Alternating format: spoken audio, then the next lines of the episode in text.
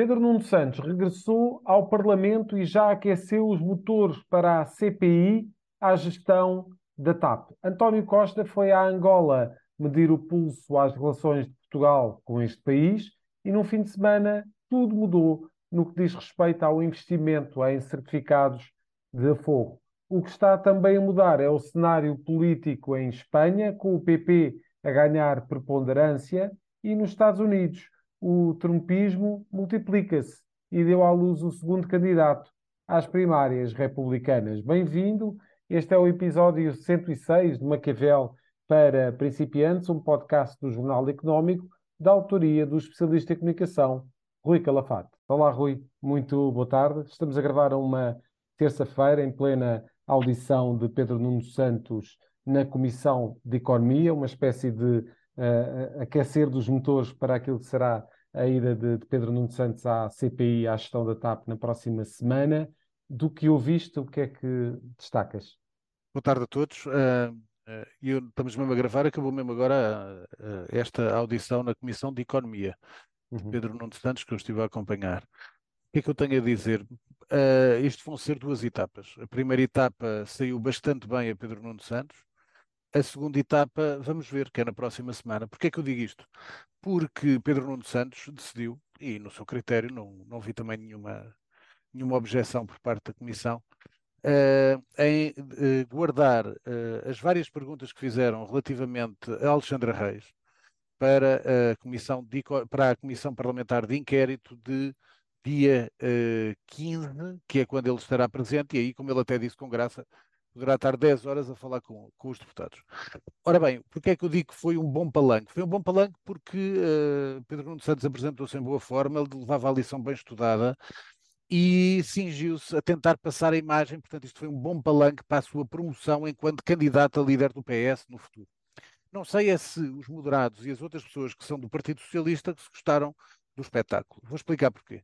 Primeiro, o lado bom. O lado bom, de facto, ele apresentou-se como um homem de méritos, de créditos, de gestão e de competência, apresentando que nenhum ministro uh, pode ufanar como ele de ter a TAP e a CP a darem lucro num ano, no ano em que ele foi ministro. Uh, mas uh, este lado, que foi o lado associado ao lado ideológico, em que defendeu muitas vezes o setor empresarial do Estado, dando bem o exemplo da, da ANA, onde foi para ele uma péssima privatização e onde se está a dar muito dinheiro, mais de mil milhões de lucros em 10 anos à, aos franceses da Vinci, Uh, e, portanto, uh, aqui o que importa dizer, de facto, neste lado ele esteve bem, pelo lado bem ideológico, que ele que é um homem mais à esquerda do PS. O outro lado é que, de facto, isto é tudo muito bonito dizer que tem uma competência reforçada porque a CP e a TAP deram lucros, esqueceu-se de dizer, primeiro, que a TAP teve lucros por questões de benefícios fiscais e por elevadíssimos cortes salariais e despedimento pessoal. Segundo, esqueceu-se de dizer o óbvio, é que se há competência e estão nestas coisas, então como é que se compreende como um ministro uh, competente e bom gestor, segundo sua, as suas ideias, uh, como é que aceita pagar uma indenização de 500 mil euros por WhatsApp uh, a Alexandra Reis, Uh, como é que aceita nunca ter comunicado várias decisões importantes à tutela financeira. Portanto, este é o lado negativo, digamos assim, que ficará para uma, uma explicação posterior na próxima semana, nomeadamente uma boa pergunta que foi feita, foi o, o deputado do Chega que fez, se no tempo dele, e sendo Frederico Pinheiro, o famoso adjunto que fugiu, que fugiu ou não com o dito computador, no tempo de João Galamba, se Frederico Pinheiro uh, era um homem, uh, portanto, competente e sério, e se no tempo em que trabalhou com ele dava sinais de agressividade e de poder agredir uma série de senhoras no Parlamento, coisa que o ministro não respondeu e deixou para a próxima semana. Portanto, foi positivo para Pedro Nuno Santos, mas fica muita coisa por explicar e teremos que esperar pela segundo, pelo segundo episódio que será na semana, na semana que vem. E o segundo episódio promete, de facto, grandes revelações. Uh, também uh, existiram aqui algumas revelações no fim de semana relativamente a sondagens, curiosamente com resultados uh, muito parecidos. só para citar a sondagem da, da Aximage para o DN, JN e TSF e também do ICS e do ISCTE para o Expresso e para a SIC. A sondagem diz aqui que o governo, na opinião dos inquiridos, deve manter-se até ao final da legislatura, mas deve ser alvo de uma remodelação profunda e que essa remodelação deve começar precisamente por João Galamba. É algo que falei aqui no, no programa, falei na televisão, é uma questão de conhecimento, de um bocadinho de tentar sentir o que se passa na, na cabeça do país real e conhecer as pessoas. Não ficar fechado em redações, andar na rua, falar com as pessoas, todos os tratos sejam políticos, como é o meu caso, que às vezes janto e almoço com políticos e com senhores mais conhecidos da televisão e de todos os quadrantes, todos os quadrantes políticos, porque felizmente tenho amigos em todos os partidos, uh, mas também uh, falar com as pessoas na rua e sentir isso. E, portanto, as pessoas não gostam de João Galamba, as pessoas acham que João Galamba mentiu, que omitiu, que não tem condições para ser ministro. O primeiro-ministro uh, entendeu mantê-lo. Uh, mas já irei à pergunta da semana, irei abordar isso. Portanto, uhum. também vou fazer como Pedro Nuno Santos, deixo para a segunda etapa, que é no final do programa, para a segunda jornada. Mas essa é a realidade. Portanto, as pessoas querem o governo a governar, querem um Presidente da República a intervir quando tiver que intervir e querem ser bem governadas com bons ministros, entre os quais Galamba não faz parte e que, portanto, que haja um refrescamento do governo. Sobre isto, é daí depois os resultados que advêm em termos quantitativos, que dão um crescimento ao PSD mais alguns pontos e uma queda do PS. É, é sobretudo, mais do que uma uh, enorme uh, uh, atração pelo PSD, pelo seu líder, Luís Montenegro, mas mais uma desconfiança e um desgosto com este primeiro ano de maioria absoluta do governo, que necessita de um refrescamento e, portanto, para isso, a tal remodelação que muitos dizem ser urgente para o, próximo, para o próprio governo. Já, e enquanto pensa ou não em remodelações, António Costa foi à Angola, terminou esta terça-feira uma visita de hum, dois dias uh, a Angola, precisamente, uh, um encontro que não esteve ensombrado por uh, irritantes anteriores, e falo precisamente da situação relativamente a, a Manuel Vicente, que ainda foi um pouco tema de conversa, isto na, na, naquilo que foi a antevisão da visita de António Costa à Angola. Uh, isto terão aqui muito, muita preponderância nas relações económicas e na normalização dos contactos bilaterais político ou diplomáticos que balanço é que tu fazes desta visita do Primeiro-Ministro uh, Angola, Rui? Eu não faço balanços porque os balanços dependem de uma visita de Estado com esta envergadura e com o sentido de investimento económico, não se pode fazer balanço dos dois dias. Pode-se fazer é balanço daqui a alguns tempos para saber se efetivamente há aquilo que o Presidente uh, uh, angolano pediu, que haja mais investimento português em Angola. Ora bem, o que é que se passa? É que Portugal muito raramente uh, lida uh, com Angola, só quase quando está aflito e quando há dificuldades é que Portugal às vezes vai tocar aos países de língua oficial portuguesa, no caso de Angola, e também do lado de Angola. Tem que se dizer com verdade, com certeza tenho muitos empresários que nos, que nos ouvem neste programa e que sabem perfeitamente que às vezes é muito difícil ser pago em Angola, trazer dinheiro de Angola, e portanto há estes dois lados. Portugal esquece de Angola e Angola trata mal os portugueses. Era bom que desta destes dois dias de viagem uh, houvesse de facto um fortalecimento das, das relações, tanto de um lado como do outro. Isto tem que ser, uh, não pode ser uma coisa unívoca, tem que ter dos dois lados. Agora, aquilo que se tentou -se fazer polémica, portanto, terem convidado o presidente João Lourenço, uh, um convite que foi falado pelo primeiro-ministro, a pedido do Presidente da República, porque foi um convite do Presidente da República para que o Presidente angolano esteja uh, nos 50 anos do 25 de Abril. Ora bem, só uma nota uh, curta. Sim, sim, sim. Nós fazemos parte da CPLP. Nós temos um, país, temos um país que faz parte do universo de língua portuguesa. E nós temos uma ligação especial, como é óbvio, com os PALOP. Portanto, é natural que haja dificuldades, e muitas, uh, económicas, financeiras, na vida das pessoas desses PALOPs, que haja muitas dificuldades até na afirmação da democracia, Muitas vezes isso é acusado também a gola, não só com o presidente João Lourenço, já vem do passado e ainda mais acentuado com a oligarquia José Eduardo dos Santos. Agora, acho que não fica mal ao Presidente da República, numa altura em que fazemos 50 anos, de, 50 anos da democracia, que convide, não é o João Lourenço, é que convide Angola, Cabo Verde, Guiné-Bissau, Timor-Leste, uh, uh, Moçambique, Brasil, para estarem presentes nos 50 anos do 25 de Abril. É uma questão de língua, é uma questão do nosso universo e da nossa indústria cultural também, que é a língua portuguesa. E, portanto, são estes os contactos que nós devemos privilegiar, não só, como é óbvio, aqui os nossos vizinhos da Europa e não só dizer que sim a tudo e pôr-nos de joelhos quando os Estados Unidos mandam. Portanto, nós temos um universo que é próprio, temos que o respeitar e devemos saber lidar com ele. Sobre as queixas da amnistia, acho que fazem muito bem em fazer as queixas, acho que devem fazer uh, a chamada de atenção se não há democracia. Agora, há uma coisa que é muito mais importante, é a soberania dos povos, é a soberania dos Estados, e portanto fazemos 50 anos de democracia, acho que ficava bem estarem os presidentes de todos os países uh, dos PALOP representados em Portugal uh, daqui a um ano.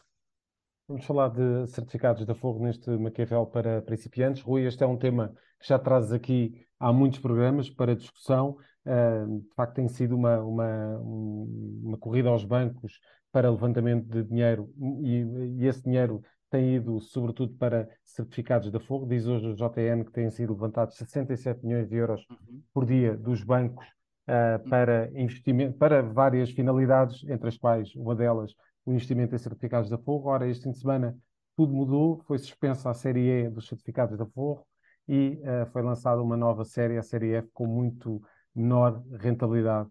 Entretanto, tivemos reações políticas também. Uh, como é que viste esta mudança que aconteceu num fim de semana, num abrir e pescar de olhos, quase? Quero dizer o seguinte: os certificados da Forro, as pessoas têm todo o direito de fugir para certificados da, da Forro e outras aplicações que bem entendam, porque de facto a banca é a banca, a banca portuguesa é a banca que menor paga na Europa. E portanto, quando nós temos ou conseguimos negociar uma coisa mais ou menos interessante, quase em termos pessoais com a banca, e isso acontece, sou testemunha disso, ou quando isso não acontece, tem que se ver de facto a banca, em média, dá 1,02, é a média que saiu nos, nos, jornais económicos todos, também no Jornal Económico, é uma média uh, de 1,02 de, de, portanto, de retribuição às pessoas que fazem um, uma conta poupança, uh, um depósito a prazo, e, portanto, a primeira leva de certificados da Forro, a série E, 3,5. A, a, a, seguinte, agora que toda a gente contestou, 2,5. O que é que é importante dizer? É que tanto uma como a outra são muito acima da banca. Ponto. Depois, o que é que fica mal na fotografia? Foi os senhores da banca terem ido apresentar umas, uma série de entrevistas, nomeadamente João Moreira Rato, mais outras intervenções de vários presidentes da banca, e de repente parece que o governo amochou, desculpem o termo, mas amochou e para agradar à banca, porque estava a ser muito elevado e estava a ser tirado da banca. E eu chamei a atenção disso aqui inúmeras vezes, até com casos pessoais, em que dei o exemplo de quanto é que os bancos com quem eu trabalho me davam a, a, ao meu pedido de como é que estava a fazer a questão das contas a prazo, e portanto eu conheço naturalmente bem o problema porque uh, tenho poupanças e, portanto, gosto de saber o que é que os bancos fazem. E, portanto, uh, o, que o, que se passa, não gostei que o governo tivesse amochado quase à ordem dos bancos relativamente aos produtos financeiros. Tem que se ter a verdade. Com certeza caiu um ponto percentual, de 3,5% para 2,5%, mas 2,5% é muito mais do que o 1% que dá a banca em média. Portanto, tenho a certeza que mesmo a série F continuará a ser um sucesso e muito haverá de pessoas portuguesas a tirarem os seus dinheirinhos que têm em bancos onde estão ali a brincar connosco e a pagar taxas altíssimas por, por serviços que não prestam uh, e irem para os certificados da Forro, apesar de pagarem menos. Este, esta, esta série, naturalmente. Certo, desde o início do ano saíram 8 mil milhões de euros uhum. da banca, precisamente eh, para os certificados da Forro e para outras finalidades também. Vamos terminar os temas nacionais. Rui, com a Boa Ventura Sousa Santos, eh, publicou um artigo de opinião, precisamente no site do Expresso, este fim de semana, uh, onde o sociólogo faz aqui uma espécie de, de reflexão autocrítica nos, nas palavras dele. Como é que. Olha, espero que, não volte, espero que não volte a dar à luz. Por acaso é uma figura que para mim sempre me irritou. Parecia que, porque é que me irritou? Eu não tenho nada contra os estudos que este senhor fazia, mas parecia que este senhor professor Boaventura Sousa Santos parecia que tinha uma superioridade moral sobre os homens normais.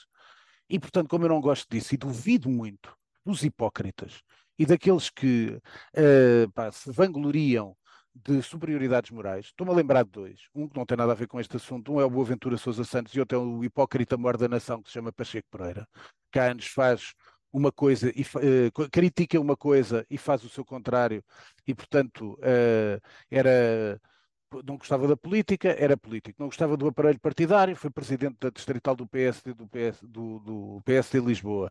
Uh, não gosta de comentadores, é comentarista e ganha a conta dos comentários. Portanto, uh, isto é hipocrisia. O senhor Boaventura Sousa Santos, atenção, não meto na mesma coisa, Pacheco Pereira nada tem a ver com as questões de assédio sexual, que fique bem claro para não haver qualquer dúvida.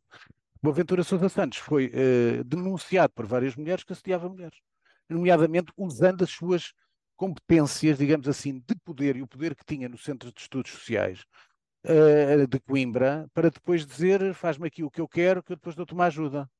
Uh, e depois, eu, isto é que é importante, é que no princípio houve uma série de cavalheiros da, da mesma seita que Boaventura Sousa Santos, do politicamente correto, todos a dizerem que isto era uma mentira. O próprio disse que era uma cabala e até disse que era uma conspiração da direita contra ele. Passado um mês, afinal diz que de facto teve comportamentos inadequados com mulheres. A partir daqui não tem credibilidade, tem, uma, tem a mesma credibilidade que uma alforreca. E como vocês sabem, quem nos ouve, homens e mulheres, estou a falar dos dois lados para não haver nenhum machismo, a credibilidade, a, a credibilidade é como a virgindade. A virgindade depois de perdida não é recuperada. E o senhor Boaventura Sousa Santos, credibilidade é zero. E sobretudo tem a ver com uma soberba que colou sempre ao Bloco de Esquerda e até agora ainda não ouvi uma palavra da Mariana Mortágua, nem da Catarina Martins, nem do Francisco Louçã, a criticar o que se passou com este abuso de mulheres por parte de um dos seus gurus. E é isto que eu tenho vergonha. É, se fosse alguém da direita, caiu ao Carmen da Trindade. É uma figurinha da esquerda. Está tudo calado. Portanto, o que é que eu chamo a isto? Hipocrisia e, acima de tudo, a isto um bandalho, um porcalhão. Espero que Boaventura Sousa Santos nunca mais apareça à tona. Rui, vamos passar para os temas internacionais e um tema que, que tem uh, aparecido e desaparecido do, do, do nosso, do, deste podcast uh, relativamente àquilo que é a guerra na, na, na Ucrânia, com os últimos desenvolvimentos uh, a mostrarem aqui que, uh, de facto, nada está fechado, mas parece tudo complicar-se ali para, para naquela geografia. Vou fazer três comentários muito rápidos sobre o internacional. Uhum. Uh, aproveitando para dizer, já esqueci-me de dizer há, há, pouco, que na próxima semana não iremos gravar Uh, são vários feriados, como sabem, dia 8, 10 e 13 em Lisboa, e portanto para a semana não haverá Maquiavel para principiantes. Depois voltaremos na outra semana e depois veremos no verão, que eu ainda não decidi o que vou fazer. Uh, portanto, sobre a, a questão da, da Ucrânia, o que é engraçado é anunciar-se, que é uma coisa que eu. Quer dizer, quando há guerra, quando há um ataque, não se avisa que se vai atacar. Quer dizer, quando se avisa vai haver uma contraofensiva da Ucrânia, é natural que haja, mas tem que se avisar então façam a contraofensiva. Depois Moscou diz que já de facto segurou, portanto, defendeu uma forte ofensiva da Ucrânia. Eu não sei se é verdade ou se é mentira. Portanto, andamos nestas coisas da guerra que às vezes parecem a, a guerra do, do Raul Solnado uhum. em termos disto. Porque é que se tem que avisar que vai atacar? Se tem que fazer uma contraofensiva ou não, eu, por mim, como sabem, sou defensor da paz, acho que isto devia ser resolvido de outra maneira, mas eh, quer dizer, anda-se aqui que se vai haver uma contraofensiva, depois estão 3, 4 dias na televisão a explicar onde é que vai ser a ofensiva, Bakhmut, não sei o quê. Sinceramente, não, eu gostava de saber se o, o, no futebol, se o Sérgio Conceição, uh, quando vai de, de, está a jogar com o Benfica ou com o Sporting, se avisa antes que vai fazer contra-ataque ao, minuto 64. Pá, portanto, não, às vezes há, são coisas caricatas. Espanha, muito rapidamente, mais do que a questão das sondagens, já disse na semana passada, o PP está ligeiramente acima. Esta semana houve uma grande convulsão porque há uma comunidade espanhola em que o PSOE ganhou as eleições e a, e a, e a, e a política seguida por Núñez Feijó, líder do PP, é se o PSOE ganhou, deve governar essa, essa, essa autonomia. e, portanto, ao contrário, a líder do PP dessa, dessa, dessa zona quis fazer uma, uma, um pacto com o Vox para poder governar uh, e, portanto, há ali uma guerra, uma querela e também porque ajuda a colar o PP ao Vox, coisa que é algo que vai ser explorado pelo PSOE. Mas o que é importante salientar é que ainda não é notícia cá em Portugal. Amanhã talvez coisa, porque eu leio jornais espanhóis, portanto, como tu vês aqui, tenho aqui na mão, por acaso hoje é do ABC, e portanto que diz Sanchez uh, lança, vou, estou a traduzir isto em português, Sanchez lança o repto a Feijó para seis debates cara a cara. Qual é o problema? Isso parece tudo bem, um contra o outro, tudo bem. O problema é que em 2019 recusou os debates cara a cara e exigiu apenas um debate com o Rivera do, do Cidadanos, com o Pablo Iglesias e, e, com o Pablo Casado, que era o líder do PP na altura. Portanto, uh, estas coisas também têm a ver com alguma hipocrisia, têm a ver com a, a dificuldade do momento. Pedro Sanches está em dificuldade e vai jogar a sua personalidade, o seu carisma contra Nunhas Feijó e, portanto, agora está aflito, pede seis debates. Nem nos Estados Unidos, muito rapidamente, é Mike Pence, que foi vice-presidente de Donald Trump e que depois da invasão do Capitólio se mostrou sempre completamente distante de Donald Trump, que aparece para se candidatar, amanhã vai ser o seu, vai ser a sua apresentação oficial, hoje à noite ou amanhã, se não estou em erro, uh, com uma diferença só, é que efetivamente tem uma decalagem uh, Trump sobre ele bastante grande, Mike Pence aparece nas sondagens muito atrás de Ron DeSantis, tem 6%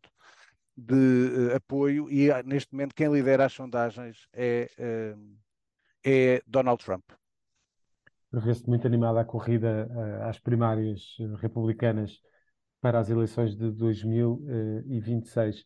Vamos falar então do, do mídia, Rui, uhum. o mercado de mídia a mexer. Uma coisa muito, Sim. muito rápido. Quero dizer isso na semana passada, não, não, fala, não tivemos a oportunidade de falar. Mercado de mídia, muito. Daquilo que é notícia do jornal, já sabem. Portanto, a Cofina tem estado com uma hipótese de, uma, de um, MBO, um MBO, que já foi notícia do Jornal Económico, aliás, foi exclusivo do Jornal Económico, com o Luís Santana, que é administrador da Cofina, é uma pessoa que eu tenho grande amizade, uh, com mais uma série de pessoas, portanto, o MBO para ficar com o capital da Cofina, e portanto tem a ver com o Correio da Manhã, CMTV, uh, Sábado, Jornal de Negócios. A outra que estou em condições de dizer, ainda não é notícia, mas que vai haver mudanças muito fortes na Global Media. Uh, é natural que Marco Linha fique como chairman, mas que haja uma comissão executiva totalmente diferente. Em terceiro lugar, é notícia também mas isso posso adiantar apenas um pequeno pormenor. Foi comprada a Bola, que era um jornal que tem estado, infelizmente, é um jornal que eu respeito, onde tu tens o programa ao jogo económico em parceria com, com a Bola. O jornal estava em muitas dificuldades neste momento, em termos de vendas eh, muito abaixo do recorde. Uh, e que tem um grave problema que é a Bola TV. A Bola TV é um servidor de dinheiro e audiências são 0,0. E, portanto, foi um grupo suíço que decidiu uh, comprar. Quem manda é um senhor uh, búlgaro, Portanto, não sei que opção vai ser feita. Já ouvi correr o rumor que pode deixar de haver edição em papel e, portanto, ficar só com a televisão e online, mas isso vamos ver. E acho que, sinceramente, seria um retrocesso a bola com o título que é. Se deixar de estar em papel, uh, é uma perda inabalável para uh, a imprensa portuguesa. Depois vai haver, isso saiu, mais mudanças, falaremos mais para a frente, mas noutras horas, que não só o jornalismo e penso que as próprias televisões poderão ter algumas mudanças, incluindo algo que não mexe há muito e que merece de facto que seja mexido, porque é o nosso dinheiro que tem a ver com a RTP. Muito bem, vem grandes novidades, mas para já vamos uh, às suas sugestões culturais. Olha, sugestões, eu vi o primeiro episódio, só está um episódio disponível uh, na HBO, The Idol, que é uma série que tem como protagonistas o The Weeknd, que é um grande músico da atualidade, tem a Lily Rose Depp, que é a filha do Johnny Depp, e da Vanessa Paradis, que é deslumbrante. Uh, a série tem sido muito arrasada, mas eu gostava de saber como é que podem arrasar a série sem a série estar, sem a série estar toda disponível. Acho difícil.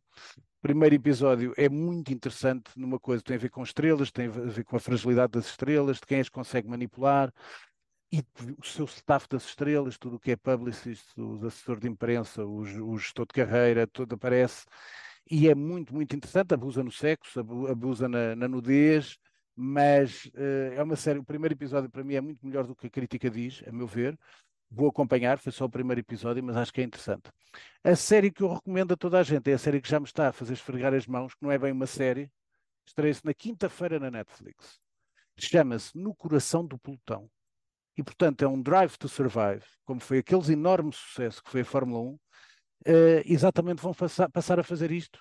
Vão pôr antes do início da volta à França em bicicleta. E, portanto, vão buscar o ano anterior da volta à França, como faz a Fórmula 1, com a temporada da, da Fórmula 1 e depois lança a nova temporada. Aqui vai ser na volta à França, portanto, no coração do pelotão. O ciclismo é uma das minhas modalidades preferidas e, portanto, acho que vai ser muito fascinante. Com certeza não vemos, eh, não vamos ver atletas a doparem-se, e espero que essa realidade não aconteça, mas isso com certeza não vai acontecer. Seria Depois, ótimo para a atenção, era seria enorme. Depois, uh, quero chamar a atenção que a Cinemateca, que tem aqui o jornal do mês, uh, que dedica, aliás, a capa do jornal é Joan Bennett, que é uma grande atriz dos anos 40, 50, 60, mas 40 e 50 principalmente, fez filmes com grandes realizadores, Fritz Lang, Raul Walsh, etc. Portanto, quem quiser dar um salto à Cinemateca já sabem que é um sítio muito descansado, muito simpático e que acolhe sempre muito bem as pessoas. Os dois livros apenas que eu vou sugerir, um está aí à venda, é da Relógio d'Água, recomendo porque eu tenho que falar destes assuntos e acho que é um tema aliás, vai ser hoje no É ou Não É, vai ser o tema do É ou Não É na RTP hoje, debate, chama-se Inteligência Artificial 2041. É da Relógio d'Água, como, como digo, são dois senhores asiáticos que escrevem sobre os desafios da inteligência artificial e como vai ser a vida. Portanto, é um escritor de ficção científica e é um cientista a escrever este livro.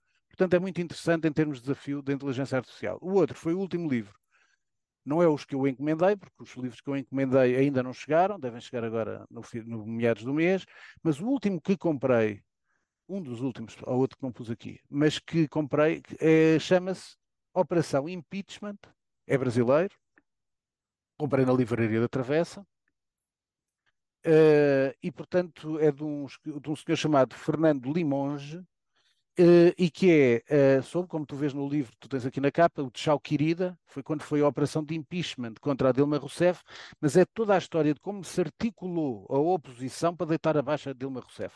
Escrita à brasileira, com um ritmo fabuloso, uh, que para quem gosta destas coisas da política, operação impeachment, portanto vão à livraria da Travessa, podem ter sorte. A pergunta da semana é quanto tempo aguenta João Galamba. E, portanto, por isso é que eu falei que era a segunda etapa daquilo que eu comentei no início do programa. Porquê? Porque esta semana, na semana passada, aliás, houve uma resposta por escrito de António Costa a Luís Montenegro a várias perguntas que ele fez sobre a, a qual foi o quadro legal para a ação do SIS. E nessas respostas é completamente perceptível que o próprio António Costa não dando a palmatória, porque não pode fazer isso, não tinha que tirar o tapete ao ministro, mas que eu acho que se sentiu também já ludibriado por João Galamba. E, portanto, aquilo que eu mantenho fica aqui para vocês, eu já tinha dito no passado, eu acho que vai haver remodelação, mas vai ser a remodelação quando o Primeiro-Ministro bem entender, porque é ele que tem o poder executivo, acho que vai haver remodelação depois das conclusões da CPI, e aí sim, depois, aliás, porquê? Porque está dentro de tudo o que o Primeiro-Ministro. O Primeiro-Ministro sempre disse que iria depois pronunciar-se, depois das conclusões da Comissão Parlamentar de Inquérito sobre a TAP.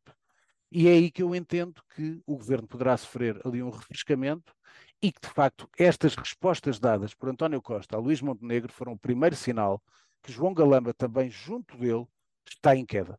Muito bem. Obrigado, Rui. Até daqui a 15 dias. Estamos assim o Maquiavel para principiantes, ouça e acompanhe este podcast no Spotify, Google Podcasts e Apple Podcasts. Este é um programa de autoria de Rui Calafate, conta com a condução de José Carlos Lourinho e o cuidado técnico é de Nuno Braga. A música está a cargo de Casper. Fechamos o manual, até para a semana.